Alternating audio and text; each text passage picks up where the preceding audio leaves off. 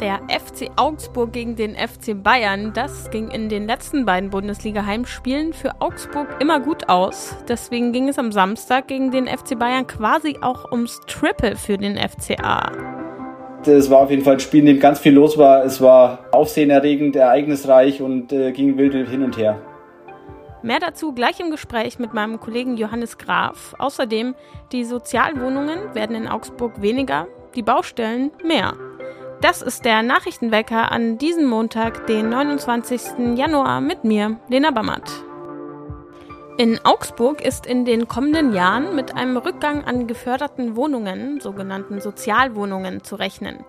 Die Bewohnerschaft reicht vom Bürgergeldempfänger bis zur Mittelschichtfamilie. 75 Prozent der Augsburger Bevölkerung erfüllen die Voraussetzungen, um sich für eine geförderte Wohnung anmelden zu können. Vor 20 Jahren machten geförderte Wohnungen noch 10 Prozent des Wohnungsbestands aus. Inzwischen sind es fünf. Von den aktuell 7820 Wohnungen werden in vier Jahren nur noch 6000 übrig sein. So lautet die Prognose des Sozialreferats.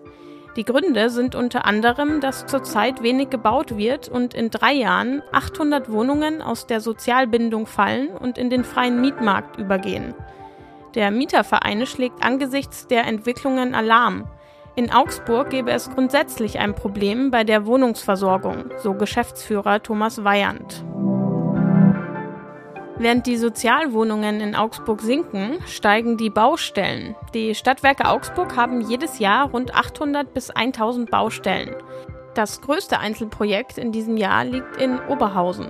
Die Ulmer Straße wird von Mitte Juni bis Mitte November zur Großbaustelle. Unter anderem wird das Tramgleis erneuert. Anwohnerinnen und Verkehrsteilnehmer müssen sich auf teils massive Verkehrsbehinderungen einstellen. Weiter gearbeitet wird vor allem auch im Bereich von Fernwärme. So auch an der sogenannten Nordspange, an der die Stadtwerke schon seit 2021 bauen. In diesem Jahr sind der Leitungsbau in der Zollernstraße sowie weitere Ausbaumaßnahmen im Bereich Augustastraße und Bleicherbreite geplant. Zum Abschluss soll die Nordspange im Jahr 2027 kommen. Neue Fernwärmeleitungen werden heuer auch in mehreren Stadtteilen verlegt. In Pfersee, in der Jakober Vorstadt, im Bismarckviertel in Hauenstetten und Hochzoll sowie in Lechhausen. Ob ihr die Fernwärme auch wirklich braucht, zumindest an diesem Montag, das verrate ich euch jetzt. Am Morgen ist es neblig bei Temperaturen von minus 3 Grad. Im Laufe des Tages wird es in Augsburg dann wärmer bei einer Höchsttemperatur von 6 Grad. Am Wochenende spielte der FC Augsburg um ein Triple der etwas anderen Art, denn der FCA trat zu Hause gegen den Meister FC Bayern an und die Münchner haben die beiden vergangenen Bundesligaspiele in Augsburg verloren. Über das Spiel vom Samstag spreche ich jetzt mit meinem Kollegen Johannes Graf aus der Sportredaktion. Hallo Johannes. Hallo. Das Spiel ging am Ende ja 3 zu 2 für den FC Bayern aus. Augsburg konnte also seine Heimspiel-Siegerserie gegen den FC Bayern nicht weiterführen. Wie sehr hättest du dir persönlich dieses Triple der etwas anderen Art für den FCA gewünscht? Ja, als Augsburger, wobei ich ja kein gebürtiger Augsburger bin, aber aus Augsburger Sicht äh, hätte man sich natürlich schon einen anderen Ausgang gewünscht. Äh, die, der FC Augsburg war auch sehr nah dran. Ähm, das äh, spiegelt sich jetzt nicht nur in dem knappen Ergebnis wieder, sondern auch in dem Spielverlauf. Ähm, selten war der FC Augsburg so sehr auf Augenhöhe wie in diesem Spiel mit dem FC Bayern München. Hat natürlich auch die Gründe, dass die Bayern gerade nicht so unbedingt vor Selbstbewusstsein strotzen und der FC Augsburg das wirklich gut gemacht hat. Der hat diese Verunsicherung ausgenutzt. Ähm, ich hätte mir einen anderen Ausgang gewünscht, aber so ging das Ergebnis dann am Ende schon auch irgendwie in Ordnung. Würdest du denn dann überhaupt sagen, dass es ein verdienter Sieg für den FC Bayern war? Ja, richtig verdient war er nicht. Es gab auch wirklich so ganz viele, ganz knappe Entscheidungen. Äh, der Videoschiedsrichter hat sich immer wieder eingeschaltet. Äh, da gab es so eine Abseitssituation von Elvis Retschbitschei, äh, die man anders werten hätte können. Auch mal zugunsten des Stürmers, der das vermeintliche 1 zu 0 erzielt hat. Gab auch ganz viele andere knappe Entscheidungen. Die Augsburger haben dann auch zwei Tore letztlich den FC Bayern selbst aufgelegt. Ähm, einmal was Philipp Tietz ähm, einmal war es äh, Christian Jakic, äh, der den Bayern die Tore ermöglicht hat. Also ähm, deswegen, es war wirklich ein knappes Spiel und äh, die Augsburger hätten schon auch irgendwie einen Punkt verdient gehabt. Es war auf jeden Fall ein Spiel, in dem ganz viel los war. Es war auf, auf, ähm, aufsehenerregend, ereignisreich und äh, ging wild hin und her. Was ist denn deine Einschätzung? Wieso hat es der FC Augsburg denn überhaupt geschafft, jetzt schon zweimal in Folge in den Heimspielen gegen den FC Bayern zu gewinnen? Kurioserweise waren in den Spielen die Augsburger nicht so stark wie am Samstag. Also es waren eher so Spiele, in denen man die Null gehalten hat, was den FC Augsburg in dieser Saison noch nicht gelungen ist. Ähm, auch am Samstag nicht. Ähm, also man hat die Spiele jeweils mit 1 zu 0 gewonnen. Und ähm, entsprechend ähm, muss man sagen, waren es eigentlich Spiele, in denen so die Bayern die großen Chancen liegen haben lassen und der FC Augsburg dann mit einer seiner wenigen Chancen zum Tor kam. Am Samstag jedoch hätte er eigentlich viele Chancen gehabt, äh, das Spiel ähm, auszugleichen oder im besten Fall sogar zu gewinnen. Ähm, aber die hat er eben liegen gelassen. Aber das Spiel war wesentlich besser als, äh, ja, als bei den Siegen zuvor.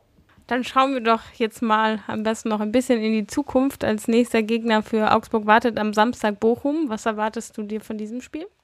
Erstmal ein ganz anderes Spiel. Also äh, die Augsburger, die werden äh, nicht mehr sich einstellen müssen auf einen Gegner, der technisch äh, versucht, sich durch deren Reihen zu spielen, sondern es wird ein Gegner sein, der viel mit langen Bällen operiert, der versucht mit viel Wucht zu kommen, der auch das Stadion hinter sich hat. Ich war selbst schon in Bochum, das ist ein ganz kleines, enges Stadion, ähm, wo die Zuschauer doch wirklich Energie auf den Platz äh, übertragen können. Also deswegen, es wird ein, wird ein ganz anderes Spiel, wird, ein, wird mindestens genauso ein schwieriges Spiel wie gegen Bayern. Ähm, und ähm, deswegen wird es auch wieder mal so eine kleine Reifeprüfung für die Mannschaft des FC Augsburg, wie weit sie jetzt sind. Sie haben in Gladbach ein, äh, 2 zu 1 gewonnen und ähm, jetzt kann man auch in Bochum zeigen, dass man an dieser Auswärtsschwäche, die lang den FC Augsburg auszeichnete, ähm, dass man an dieser Auswärtsschwäche auch erfolgreich arbeiten kann. Alles klar, danke Johannes. Bitteschön. Wir machen weiter mit dem Blick aus Augsburg auf Deutschland. Olympiasieger Frankreich ist zum vierten Mal Handball-Europameister. Im Finale gegen den amtierenden Weltmeister Dänemark gewann Frankreich nach einer Verlängerung mit 33 zu 31 in Köln. Die deutschen Handballer haben bei dieser Heim-EM die Bronzemedaille und das direkte Olympiaticket verpasst. Das DHB-Team verlor mit 31 zu 34 gegen Schweden und muss nun in die Qualifikation für die Sommerspiele in Frankreich. Und die Lokführergewerkschaft beendet ihren Streik früher als eigentlich geplant. Weil die GDL und die Deutsche Bahn wieder verhandeln wollen, sollte der Ausstand heute früh um 2 Uhr zu Ende gehen, anstatt wie geplant heute Abend um 18 Uhr. Außerdem, einige hunderttausend Menschen haben am Wochenende erneut in ganz Deutschland gegen rechts und die AfD demonstriert. Damit verzeichnen die bundesweiten Aktionen auch rund zwei Wochen nach ihrem Beginn großen Zulauf. Zum Schluss gibt es eine kleine Augsburger Anekdote, beziehungsweise eine kleine geklaute Augsburger Anekdote, denn sie stammt gar nicht von mir, aber auf unserer Webseite tragen wir immer mal wieder welche für euch zusammen. Ich trage jetzt hier mal meinen Liebling vor. Sie heißt Mitspracherecht. Nachmittags an der Supermarktkasse in Augsburg. Eine junge Mutter steht mit übervollem Wagen am Laufband und stapelt ihre Waren. Hinter ihr eine andere Kundin mit drei Artikeln. Die Mutter sieht es und spricht mit ihrem etwa dreijährigen Sohn, der im Wagen sitzt. Schau mal, die Frau hinter uns hat ganz wenig Sachen. Wollen wir sie vorlassen? Der Junge sagt lang und gedehnt Nein. Die Mutter dreht sich um zur anderen Kundin, zuckt mit den Schultern und sagt, Sie sehen es ja. Er möchte das nicht. Das war der Nachrichtenwecker für diesen Montag. Ihr sagt jetzt bestimmt alle lang und gedehnt Nein. Aber es ist leider so. Danke an euch fürs Zuhören und danke an Johannes Graf für das Gespräch. Mein Name ist Lena Bammert. Wenn ihr wollt, ist der Nachrichtenwecker auch morgen wieder für euch da. Ja!